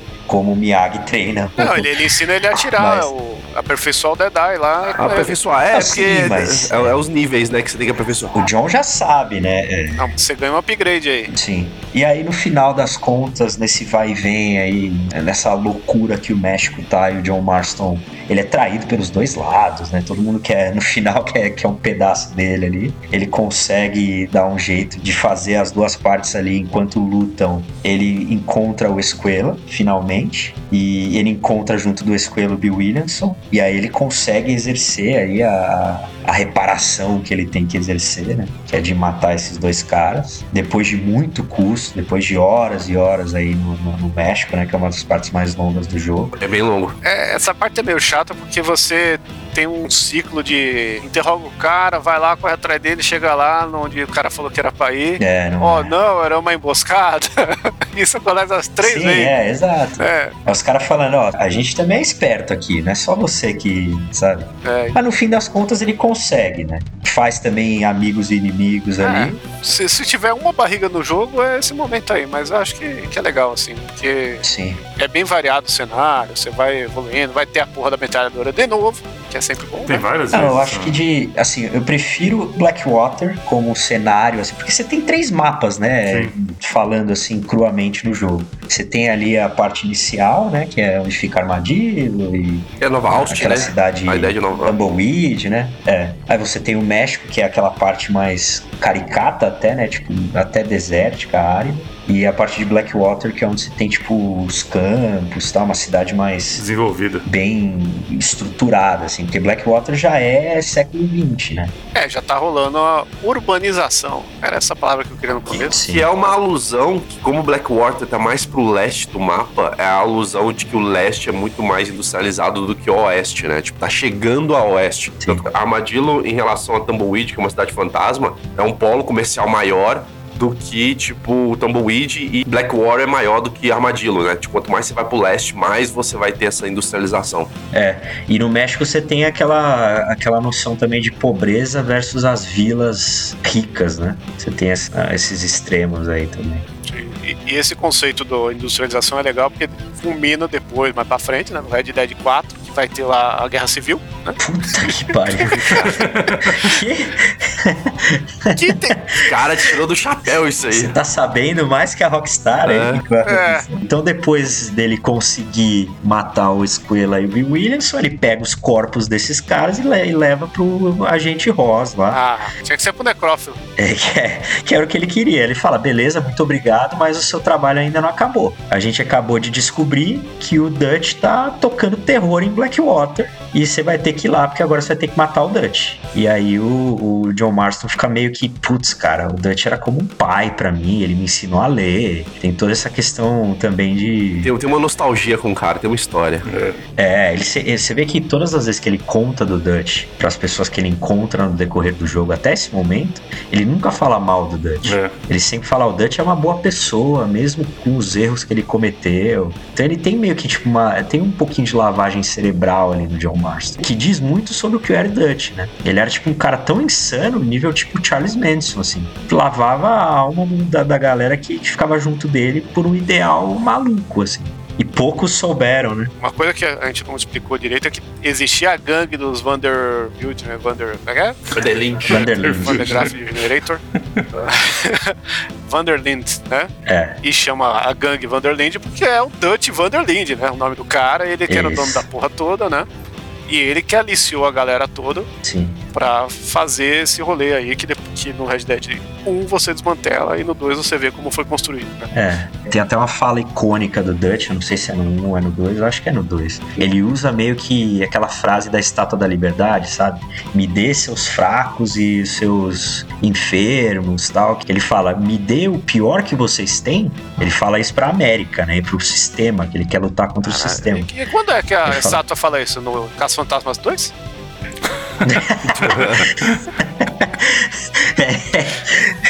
Ela deve falar, mano, que ela fica. Acho que tá escrito, né? na- na- Eu acho que é isso. nos pés da Estátua da Liberdade. Entendi. E ele, ele usa essa analogia aí pra falar: me dê seus fracos e os seus enfermos, como se ele fosse tipo um guru que vai salvar todo mundo da, da- da- do purgatório. Só que na verdade é porque é mais fácil pra ele fazer com que eles façam as vontades dele. É que isso é técnica pra aliciamento, né? É, e o, o John Marston em particular, o- a história dele é que ele, tipo, ele é filho de uma puta, literalmente. Então ele nasceu num bordel, ele não conheceu o pai dele e a mãe dele, sabe, tipo, morreu muito cedo e, e o Dutch pegou ele quando ele era moleque. Tem a lenda que o pai dele é o Red do Red Dead Revolver, né? Sim, tem. A galera vive tentando fazer Nossa, links. É, caralho. eles parecem, né? A galera, ele pega umas, uma- umas argumentos pra poder fazer junção desses jogos que eu fico doido. O Uncle é o, o Red, o Red é o pai do, do John Marston. Ah, velho, esse cara é doido. Deixa o jogo quieto. A Rockstar demorou pra pôr alguém com a mão queimada, né? Mas é por causa É das foda. cicatrizes. Ah, ele né? herdou as cicatrizes geneticamente. É, ele é É. geneticamente. Pois é. Então aí finalmente, é, aí sim o penúltimo capítulo da saga do John Marston, né? Que é em West Elizabeth, que é ali a região de Blackwater, que é a região mais tecnológica, mais avançada ali, em termos dos Estados Unidos na época. E aí ele começa a colaborar com o xerife lá de Blackwater, é, Eli, e também encontra o professor McDougall e faz umas expedições ali e ajuda eles também. Aí sim ele começa a, a- a ver os paradeiros aí do Dutch Van der Linde e da nova gangue dele, né? Que ele tem de novo uma equipe ali toda por trás. Perdeu muito, né, do que ele era antes, que ele tava já em decadência no Red Dead 2, mas o, o- o cara ficou enlouquecido, então ele não consegue fazer outra coisa senão matar e, e tentar ali conseguir os objetivos dele que não podem ser mais alcançados, só que o cara não entende, né? Então ele virou até meio que um cara brutal, assim, mais do que antigamente. Então é isso, o John Marston ele começa a fazer de novo mais amigos e mais aliados, encontra um contrabandista de armas lá, um, um outro comerciante. Esse lance do Dutch ser do mal, né? É porque o jogo ele tá precisando te dar motivos pra você, né, ficar no. seguir em frente, né? No- como o jogo não é um RPG que você pode. Não, não, eu vou me juntar ao capeta, não vou matar ele, não, né? Ele não dá essa Sim. opção. É, é, nesse ponto é bem linear. Sim, sim, pois é. E o Dutch, ele, o, Du- o Dutch pra mim, eu, eu sempre vi ele como tipo o cara do Gangues de Nova York, lá, sabe? O Daniel O Day-Lewis. Pô, pra caralho, pra caralho, hein? É. Tô, tô, tô, Tanto que se tivesse um filme do Red Dead Redemption, tem que ser o Daniel Day-Lewis. Por favor, Dutch, cara. por favor. Ele, ele no Sangue Negro é muito foda, velho. Caralho, ele é o Dutch no Sangue Negro. Então, é, é- eu acho que tem Gangs de Nova York é de antes, né? Mas é isso, é uma linearidade aí sim, que tipo, aí é o último chefe, né? Que na verdade não é, mas é, eles fazem ali na hora como se fosse. E aí depois, de novo, de muito sangue, suor e lágrimas lá, ele consegue finalmente encontrar o Dutch. Aí eles têm umas conversas ali que ficam melhores amarradas quando você joga o 2 depois, né? Eles falam muito de, do, do passado, né? E que o John deve muito ao Dutch. E o John fala, cara, você não era assim, o que, que aconteceu com você? O Dutch diz que o John não entende o que ele quer como um mundo melhor, e por isso ele virou um traíra, vai. E o John, é, em contrapartida, ele pensa muito como o nosso querido Arthur Morgan, né? Que ele fala, cara, o Dutch ficou loucão e não é mais o mesmo cara que eu me alistei pra ser seguidor, né? E depois desse embate aí, finalmente ele- eles se encontram ali num precipício e o, e o John Marston consegue de novo ali, finalmente. Não consegue porra nenhuma. É. O que rola no precipício é que o Dutch chega pra ele e fala, ó, você me encurralou, mas ó, é, eu não sou o último, eles sempre vão achar alguém pra justificar o salário deles. Esse é foda. Isso resume bem, assim, a, a crítica ao sistema que tá se formando, né? Porque ele era um cara... Pô, Isso é muito foda. Ele é um cara outlaw, né? É- ele é o resumo do outlaw. Ele é o cara fora da lei, fora do escopo. E o John, ele tá agindo sob a lei, né? Por mais que a lei tá sequestrando seu filho e sua mulher, né? É, então, exatamente isso. E aí ele fala, é aquela velha história, né? Ah, não me importava porque eu não era isso, não era aquilo, né? Mas agora, que vão ser dos coitados dos criminosos? Então o Dutch, ele é o símbolo do velho oeste, do outlaw, do cara que vivia às margens da lei. E ele fala, ó, mano, sempre vai ter alguém pra justificar o salário deles. E ele fala salário, né? Isso é importante porque não é a lei que tá regindo, é a grana. A grana, é, mas é isso mesmo. É a ideia, tipo assim, eles precisam disso pra sobreviver, eles precisam disso pra poder continuar existindo, sabe? que é o que, convenhamos, os Estados Unidos faz até hoje, né? Sim, é o jogo de É. poder. Acho que essa é a, a crítica maior, assim, tipo, você precisa de um conflito, você precisa de um inimigo externo sempre pra poder justificar isso. É até hoje. Pois é. Tanto que existiam também algumas histórias aí que o governo na época, antes de dizimar aí todo o Velho Oeste, eles também vendiam arma por, por trás, pra esses caras fora da lei e tal, pra meio que continuar sempre tendo um cara ali. Sempre vai ter. Era, era indígena, depois era é, os outlaw, depois foi, sei lá, velho, os mexicanos, depois foi. Sempre foi um inimigo. Hoje é palestino. É. É a política de guerra armamentista, né? E é foda o, o Dutch se despedir com isso. E Foda. ele não deixa o John matar ele, né? Ele simplesmente se suicida. É, se joga. né? É, mas ele já tá todo fudido, né? Ele ia morrer de qualquer jeito. Ele só não deixa o John apertar o gatilho. É, então, é, mas é meio simbólico o fato, tipo assim, eu não vou deixar você, um instrumento de- desse sistema armamentício, desse sistema bélico, me matar. E Sim. eu, eu vou tirar minha vida, saca? Eu, eu, eu tô no controle ainda. Sim, sim. É a honra do sétimo samurai, cara. Olha o Harakiri aí, ó. Aí, ó, pronto. Cara, o cara trouxe o Tom Cruise aí, ó. Mas, on the record, né? Foi o John que matou, porque depois o Agent Ross pega a arma do, do John, dá É. acho que dois tiros no, no Dutch, devolve pra ele. Verdade, verdade, tem, tem essa cena. E aí depois você entende por que também, né? Porque o CSI vai olhar e vai falar. É, aí você vê que finalmente parece que o John vai conseguir é, o, o que ele tanto quis e ele consegue por um tempo, né? Sim. Que aí culmina no capítulo 4, chama Beecher's Hope. Outra musiquinha. Na época que saiu, ninguém entendeu por que, que eu tô catando milho, por que, que eu tô levando meu filho pra caçar depois É. de tudo que eu passei. Pois é, ele consegue de finalmente né, ver o- a esposa dele de novo e o filho, né? A Abigail e, e o Jack. Que o Shinkoio tem ressalvas aí, mas a gente vai chegar lá. Não, e, e essa é a melhor parte do jogo.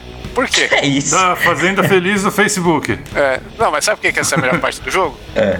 Porque começam a aparecer os zumbis, né, cara? Ah, E aí, É verdade, É aí verdade. acaba o jogo e começa o Undead Redemption, o Undead Nightmare. é.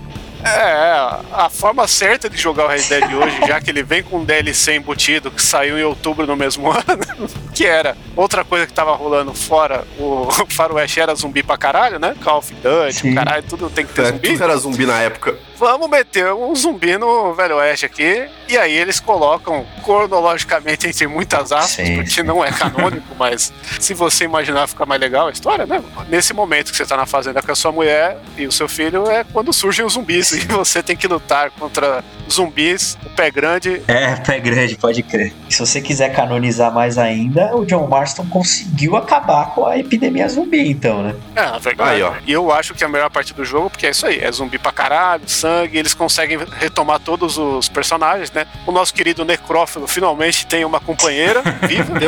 ou não. A melhor piada do jogo é essa, porque ele, tem uma namorada zumbi. Verdade. E você tem a melhor arma do jogo, que é aquela arma do Eufrazino, que, que é a, que é a 12 com a corneta na ponta, que eu esqueci o nome. Ai, caralho, esqueci o nome dessa arma também, mas pode crer. que explode a galera. Quando você dá o tiro assim, todo mundo vira pedaços e foda-se, né? Então, é isso aí. E, e é um DLC que vale a pena isso. Pra mim, eu vou te dizer que é o único modo zumbi de um jogo não zumbi que eu acho muito da hora. É bom, é o, o epílogo é isso, né? É o, é o John Marston ali vivendo finalmente uma vida de fazendeiro, que era o que ele queria. Oi, pera aí. Tem o Chupacabra É, também, cara. temos que lembrar do Chupacabra. o Chupacabra não pode ser esquecido. Um jogo que tem a moral de meter o Tem o chupa. chupacabra. Tem, tem. Tem o Chupacabra, tem o unicórnio e tem o pé grande lá. E, Ah, o pô, pé grande tem até no GTA, né? Não, o pé grande GTA é feio. Meteram um pé grande no 5 porque tava todo mundo cansado Pô, de mas a, a, a história do pé grande no, no Undead é foda. É, é da hora. Porque ele é bonzinho no final, né? Não é um bagulho desse? É, velho. A melhor história de pé grande que tem é do Mr. Pickles. Vamos assistir o desenho lá que é um pé grande muito bom. Não, não vou revelar muito não, mas ele é tipo Danny DeVito. Nossa. Bom, depois dessa, dessa salada videogameística aí do Dead Nightmare e o John Marston Depois que o John Marston acabou com os zumbis, é, dizimou todo mundo, você tem ali realmente o que o Chico falou, né? Você fala, porra, mano, agora virou um jogo tipo Animal Crossing aqui, o que, que eu tô fazendo, né? É, pode Vou lá pegar o rancho, mato corvos, não pegarem minha colheita. Milho. É. Só que aí, pra mim, essa sim é a melhor parte do jogo. E, um parênteses, a última vez que eu chorei jogando videogame. Eita, É, pô. cara, essa foi foda. Não, mas pô, se você não chorou, você tá morto por dentro. Sim. Ixi, então eu tô.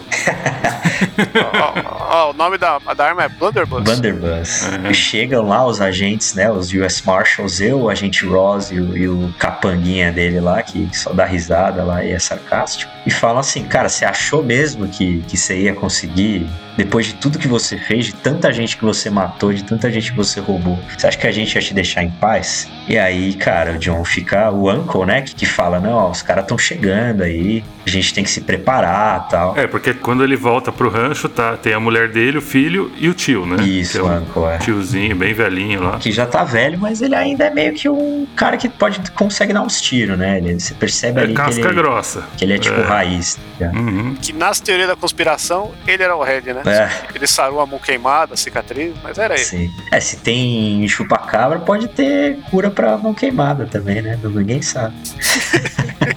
e aí é o que eu falei, aí a melhor cena do jogo pra mim, a melhor cena dos dois Red Dead Redemption pra mim. Ele chega, coloca a Abigail e o Jack num, num celeiro ali, né? E fala: "Meu, vaza, sai daqui que eu dou um jeito, eu vou eu vou segurar eles até que vocês consigam fugir". E aí num, num ato heróico ali, um martírio de, de John Marston, enquanto eles fogem pela porta dos fundos ali a cavalo. O Jack pequenininho ainda, né? Vale vale falar, ele não tem nem 10 anos nessa época, né? Adolescente, né? Vale falar que o maior erro da vida dele foi não ter guardado a metralhadora. É, tem essa, é isso mesmo. Não, cara, o, o Jack não era tão novo, velho. Ah, ele tinha uns 10 aninhos nessa época aí. Não, mano, jamais. Jamais. Ele era adolescente, porque. Dois anos depois ele tá de bigode. Tá certo. Não, é porque não, ele não tá de bigode nesse, ele tá de bigode quando ele volta. Ele é. O É jogo três anos termina em depois. 1914. É. Se em 1914 ele já tava velho, então ele tinha uns 14 anos nessa Hum. parte. Pelo menos, é. Tá bom, então. Pelo menos, pelo menos. Então tá, então. Que ele é tipo o Michael J. Fox. Pode crer. Bom, então. fa- Bom, ok. Então faz, faz até mais sentido mesmo. E aí ele abre a porta do celeiro e no que ele, ele, tipo, ele dá aquela respirada final, assim, meio que, tipo, pensa em tudo que ele fez e, e ele já meio que dá tchau, né? Que ele sabe que, porra, tem 30 caras ali, até mais, né? O momento gladiador, Sim. né? Passa a mão no feno, lembra da mulher pelada? Aí ele abre a porta, entra o Dead Eye, aí você fala, caralho, eu vou ter que matar todos esses caras com o Dead Eye. E aí você começa lá a apertar xizinho, xizinho, xizinho pra fazer X nos caras lá e atirar. Você até consegue matar alguns, mas aí a cena final, onde Vivard perdeu sua alma e não chora.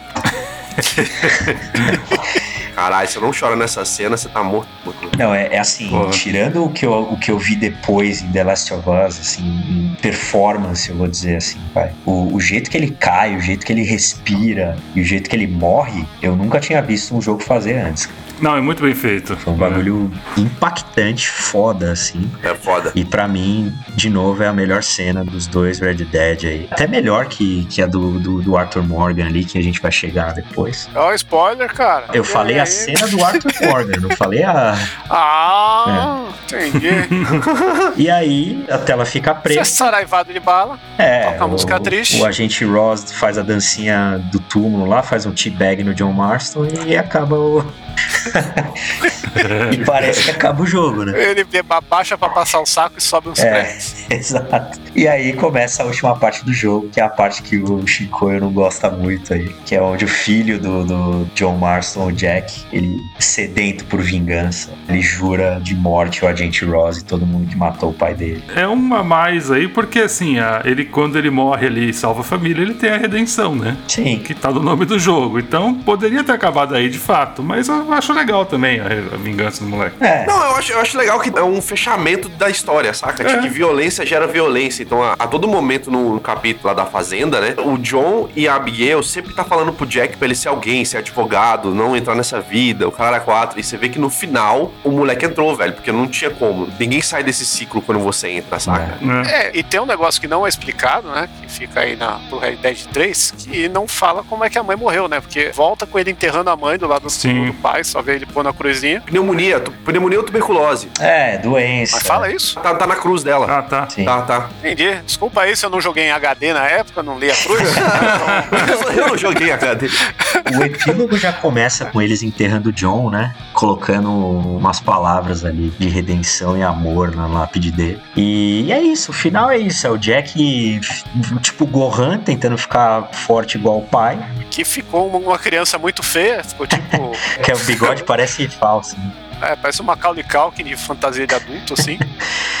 E aí ele consegue finalmente caçar o agente Ross lá e, e o agente Ross morre dando risada, né? Falando, meu, eu sou o sistema, cara, você não é nada. Você vai morrer numa vala e vão ter... Eu tô aqui pescando, já tô aposentado, É, né? pois é, ele tá velhão. O que são 700 mil mortes, ele fala, né? É só uma gripezinha, que a mãe dele morreu de Covid. Caralho. Pode ser, pode ser. E aí tem o duelo dos dois e você pipoca o velho. Isso, você pipoca o velho e joga ele no rio Que- lá e tchau. Num duelo, num duelo, atenção. Que a gente não sabe como funciona, mas a gente mata ele. Dá pra ficar dando rolê com o Jack? Ou... Dá, dá. Dá. nisso, não lembro. Mas é chato pra caralho, porque até o moleque, até o moleque é chato, velho. É, meio chatinho. As missões paralelas que você não fez com o John, você pode fazer com o Jack pra platinar Sim. e tal. É a mesma coisa que no Red Dead Redemption 2, mas no Red Dead Redemption é. 2 é mais legal. Mas não vamos dar spoiler. É isso. E é isso. Esse é o fim de Red Dead Redemption. Pra mim, o epílogo é só uma cena pós-crédito mesmo. É. O jogo acaba quando o John Marston dá o último suspiro dele ali. Ah, e eu quero me corrigir aqui que no túmulo dela não tem nada escrito, eu que inventei esse bagulho. Fiquei louco. Mas é plausível, porque ele não tá querendo vingar a mãe dele também. Ele só tá querendo vingar o pai. Então a mãe morreu É, de alguma coisa que não foi relacionada a esse- né? essa loucura toda, né? Vai saber no Red Dead 3 a gente descobre que a mãe E aí ele vai foi- pro espaço, né? É, Caralho. tem que se vingar. Vira o Red Dead Space.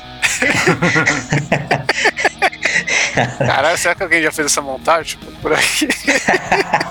Deve ter. Caralho. E é isso. Hoje, um dos melhores jogos pra mim de todos os tempos. Sensacional. Sensacional. Muito, muito favorito pra mim. Então vamos fazer agora considerações finais aí de todo mundo pra fechar essa parada. O Kim já tá babando, vai falar depois. Fala você aí, vai. Cara, eu não joguei na época porque, aliás, eu tinha comentado uma vez aqui que eu não gostei do Red Dead Redemption, mas na verdade eu não tinha jogado. Eu achava que era o Red Dead Revolver Eu confundi a porra toda. Provavelmente eu não joguei Red Dead Redemption porque eu achei que ia ser tão chato quanto eu achei o, o Red Dead Revolver. Aí, de tanto Quinho falar aqui, eu falei, porra, né? Deixa eu pegar essa versão aí do Xbox que tá recalchutada aí pra jogar no Series S aqui que eu tenho. Eu falei, ah. Vamos ver. E, porra, não era nada daquilo que eu achava e o jogo realmente é bom. Ah, você jogou agora então? Joguei agora, joguei agora. Eu não tive essa experiência assim, de jogar um jogo moderno. né? Red Dead Redemption pra mim não era um jogo moderno, ele era um jogo já ultrapassado, mas ainda assim era, porra, perfeitamente jogável. Esse ele tem alguns ajustes de jogabilidade também, né? Ele- Ele tá mais refinado, ele não tá como ele era na versão original. Sim. Mas, porra, o jogo é muito bom. Eu entendo e não concordo porque que o Quinho falou que o final do Red Dead Redemption 2 é mais legal do que o do 1. eu acho que não é. O final? O final não. Depois que o teu personagem morre, você joga com outro. Ah, sim. Eu acho que você diz isso por razões sentimentais, porque pra mim Pode foi a ser. mesma merda. Pode ser, pode Eu ser. fiquei mais triste que o cavalo do. Do Shadow of the Colossus. que tinha- Que é isso? Aliás, destaque para a melhor bunda de cavalo dos videogames aí, Red Dead ganhou. Você tá falando. Desde o PlayStation 3 ali, Ah, ok. parece uma paniquete os cavalos, muito musculoso. Cara, Depois eles introduzem as bolas. É. No 2 eu jogava com uma égua, então eu não via a bola do cavalo. Ai. Ai, Você não deixou introduzir as bolas em você. Não. Então, mas é, pô, o jogo é bom pra caralho, dá pra jogar hoje tranquilaço, é, a história é muito boa. Pô, não vou falar muito não, que senão eu vou queimar o, o que os caras têm pra fazer. O que os caras gostaram. Não, fala porque você foi o único que jogou agora. A sua opinião conta mais que todo mundo. verdade, tá, tá fresco na memória. Não, então, a história é bem legal, as missões paralelas são legais de se fazer também. Dinheiro não é um problema no jogo, porque tem, tem jogo que dinheiro é um problema, né? Esse, esse jogo, se todo mundo que você mata, você vai lá e mete a mão no bolsinho do, do morto ali, você, já consegue dinheiro pra fazer o que você tem que fazer no jogo. E, e é melhor que o 2 porque não tem cagueta. Que o, do, o que fode o Red Dead 2 são os caguetas. Tem, tem cagueta. Tem cagueta pra caralho. é mais difícil pegar a cagueta no 1 do que no 2. É porque o cagueta Não é no tanto 2 é o cara do seu pró da sua própria gangue, né? Não, mas tem também. Aliás, eu achei o duelo tão esquisito que quando alguém me desafiava pra um duelo, eu pegava e matava o cara ali, tipo, de cima do cavalo. Pau, vai se fuder. Caralho, o cara cortava todo barato e você matava no duelo. Porque eu não gostei do duelo, cara. Pô, eu não sei como funciona Pô, essa o duelo é merda. bom, Por que eu eu vou ficar? ele, mas ele é bom. Vivar já é um cara prático. Se for cara folgado, vai se fuder. E sabe que é curioso? o Ghost of Tirolipa mama muito nisso também, né? É tipo uma skin de Red Dead quando você olha essas coisas. É, né? tem o Puta, duelo. mas os duelos do Ghost of Tsushima são, são bem da hora. São, e eles no Tsushima, você sabe como funciona. Porra. Sim. Mas ó, quanto tempo você demorou, Eduardo? Putz, eu não lembro, cara. How long to beat? Eu demorei um pouco mais do que tá no main story no How Long to Beat, eu lembro, porque eu fiz algumas paralelas. Mas não demorei muito, não. Umas 20 horinhas. É, acho que, acho que deu 18, na verdade. Então, mais um ponto pra Red Dead 1. O 2 tá perdendo aí na votação. Gente fizer. Não, o 2, eu não tô falando nada do 2 porque não é episódio do 2. Então, assim, não vale. Só tô levantando aqui pra gente cortar quando fizer o episódio 2 aí, deixando no ar. né? E vai aí, Lobo.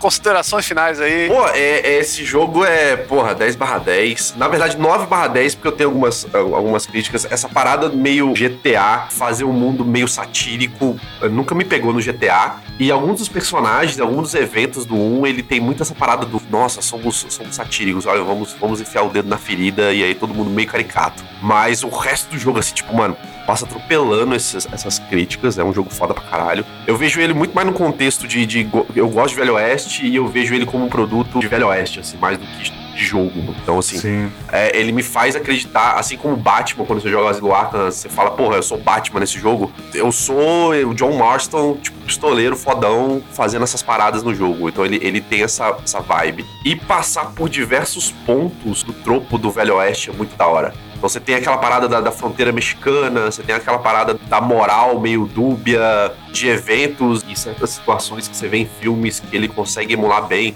A arte do jogo é sensacional. Então, assim, porra, é um jogo do coração, assim, jogo do coração. Cara, uma dúvida, uma dúvida que eu sempre tive. Você comentou aí da moral e tal. A barra de fama e de honra, elas influenciam em alguma coisa durante o jogo? Influencia. O, se você for muito desonrado, preços das coisas dos comerciantes legais, eles aumentam absurdamente. Hum. Ou os caras nem te. Nem, nem- você fecha a porta.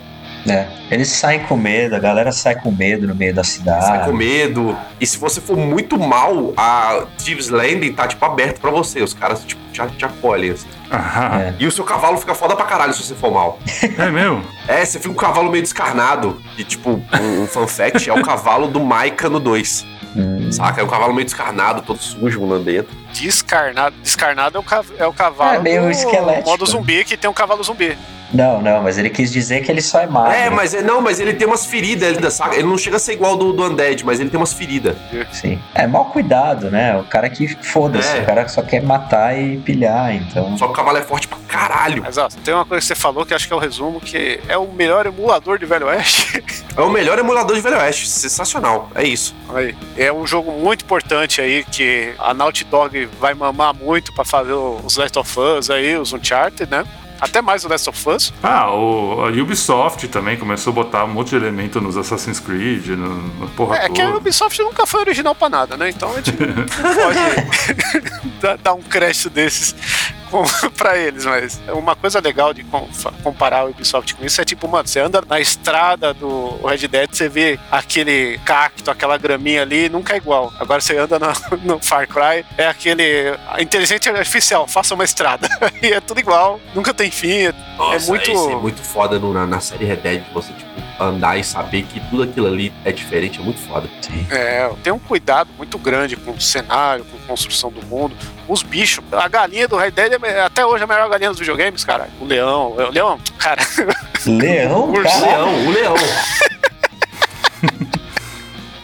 ai, cara, é que tinha um leão aqui numa imagem, eu falei leão.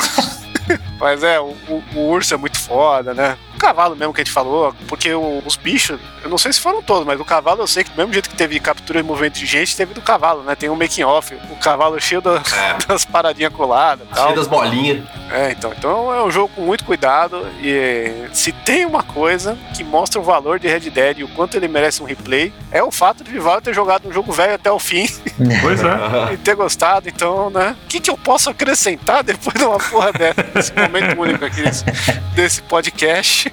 E agora libera a babação final para Kim.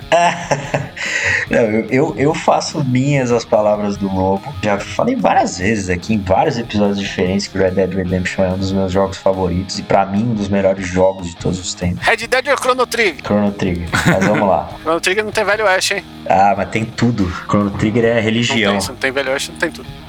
Então- Mas ó, até tudo que vocês falaram, cara, atenção aos detalhes, você sentir que você tá na pele realmente de alguém ali. O mundo ele é vivo. Você falou dos animais, cara, a fauna e a flora desse jogo bizarro assim de, de nível de detalhes e diferença de um lugar pro outro e qualidade e quantidade. Geralmente quando fazem muitas coisas diferentes, a qualidade cai ou você faz as espécies iguais, bagulho assim, mas cara, tem uma variedade muito grande de coisas. Minigame pra você, sabe, descompressurizar, aí não sei nem se é uma palavra isso, quando você tá se sentindo meio envolvido demais pela história ali, você vai, joga um pokerzinho, mata um cara, bota uns cavalos no laço, faz o que você tem que fazer ali. Faltou o coffee shop lá, né? É. Era o único jogo que teria uma boa justificativa, né? Porque o tropo também é um Sim. puteiro, né? Não tem porque ele é fiel à esposa, caralho. É, ele não faz. E ele fala pras meninas, fala assim, eu sou I'm a married man. É. É. É, mesmo, né? Não tinha lembrado disso. E no final das contas, acho que a questão que mais pega pra mim no, no, no Red Dead Redemption é a questão da história. A construção dela e a construção de personagem. O John Marston, pra mim, cara, puta, é um dos maiores personagens criados aí na história do videogame, facilmente. Junto com o nosso querido Arthur Morgan. Na verdade, é eu, prefiro o Arthur Morgan, mas é, beleza. O John Marston é. Ele foi o primeiro amor, vai, vamos dizer assim. É, tenho- eu tenho opiniões sobre isso que eu vou falar no- se eu for convidado pro dois. A diferença é que um toma banho e outro não, né? É, Ah, tem isso é também. verdade. O John Marston, o maior defeito dele é que ele é o cara mais ceboso do Velho Oeste, né? Puta que pariu. Aquele cabelo dele é foda, velho. Vai tomar no cu. Cabelinho lambido, você acha que é óleo de cobra ou gel, mas não é, é só suor. Se tiver mesmo. adaptação, vai ter que ser o carinha do Walking Dead lá, o. Nossa. Norman Reedus, é. Você imagina o Norman Reedus de, de John Marston e John o Marston, Daniel. Day-Lewis de. De Dutch. Caralho, não fizeram esse filme, vamos perder esses caras porque esses caras vão ficar velho. É. E o build do cara lá do Parks and Recreation que fez o Last of Us também, que a gente ia falar e esqueceu de falar, hein? É verdade. Do Bill como personagem homossexual aí. Homossexual, ele é. É o mesmo Bill trabalhando nos dois jogos, né, cara? A Naughty Dog não aguentou e contratou o mesmo Bill pra fazer o Bill. Tava barato. Ele tinha sido descontinuado do Red Dead, né? Morreu num dos episódios, então ele tava sem emprego. Meteram ele lá. Contrataram o cara. É. Qual que é o nome do ator dele? Ah, eu não lembro, velho. Mas ia ser um cara bom aí como Bill. Ou ele ou aquele cara do Stranger Things lá, que agora faz papel de galandere lá no, no O. Hellboy lá. É, o novo É. Hellboy, pode crer. Caralho, não consigo associar ele com o Hellboy nem fudendo. Esse ia ficar da hora. E a, e a Winona Ryder de, de Abi- Abigail. Caralho, nossa, mano. Ô, você sabe que a galera cresceu na década de 90 só pelos nomes, né, velho? Olha isso. É. É, Ai, meu Deus. pois é. Não, mas acho que o Norman Reedus é muito novo pra Winona Ryder. Mas é isso aí. É, minha consideração final é que vale um filme. vale jogar aí em qualquer época. Não é datado o jogo. E a cereja do bolo é que você pode ainda dar uns pipocos nos zumbis. Eu só quero dar um adendo que o Norman Reedus tem 54 anos e a Viola Ryder tem 51. Uh, então dá, hein? É, Aí. fechou. Caralho. E o Bill que você tá querendo lembrar que é o da série do Last of Us é o Nick Offerman. Nick Isso, Offerman, que caralho. é do Parks and Recreation. Que a melhor coisa que ele fez na vida foi um clipe de uma banda maravilhosa que chama Fiddler. E o nome da música é Cocaine. Assistam que esse clipe é maravilhoso, vocês vão ver a rola dele. Só digo isso. Que é isso. Tá aí, ó, Rockstar. Já fizemos o casting aí. Manda pra, HBO. sei lá, pra Universal aí, ou pra HBO e faz acontecer o Deadwood. Porque tem, tem que ser uma Ou série. faz uma série tipo Deadwood aí, que fica da hora. Então fechou. Temos episódio? Temos um episódio! Aê, caralho. finalmente! Aê! E pera aí, antes de terminar, antes de terminar. Lobo, Hum. faz o seu jabá. Pô, meu jabá, muito bom. Eu sou o Lobo Loss, eu sou ilustrador profissional, eu sou criador de conteúdo de tema western. Eu tenho o Garage Saloon, que é meu estúdio de produção. Garage com Põe I. um arroba na mesa. Põe arroba, arroba Garage Saloon, Garage com I. Vocês encontram arte e informação sobre, sobre Velho Oeste. É, assim, eu, eu fiz o, o Memento Mori no, em outubro, que foi uma série de ilustrações misturando o Velho Oeste com terror e também Inferno de Dante esse ano. Mas vocês me acham essas ilustrações também disponíveis lá no meu Instagram ou no site Garage Saloon. E eu agradeço imensamente esse convite é, para falar de Velho Oeste. Eu tô disponível qualquer hora. e eu, eu tô guardando o, o episódio pro Red Dead Redemption 2. É, E o, seu, o Memento Mori é o seu Undead Nightmare, então. Exatamente, o meu Memento Mori é o Undead Nightmare, basicamente cuspido escarrado, é a minha inspiração.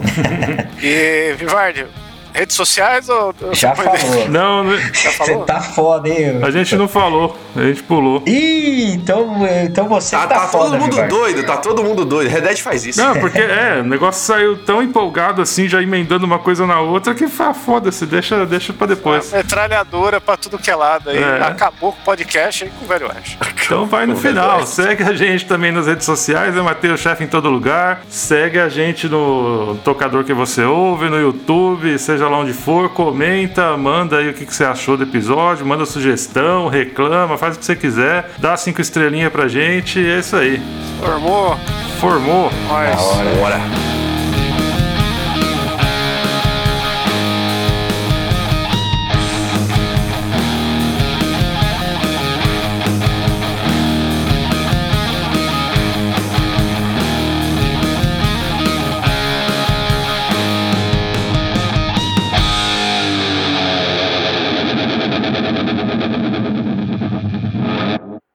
Créditos do episódio: Bruno Medeiros, pauta, Fernando Vivaldini, trilha sonora, edição e pauta, Guilherme Barata, identidade visual e pauta, Lobo Loss, pauta.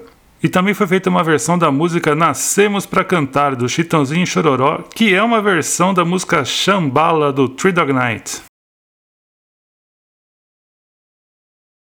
A música vai ter que ser com Tom e Joey, bro. Quero ver você tocar essa porra. O...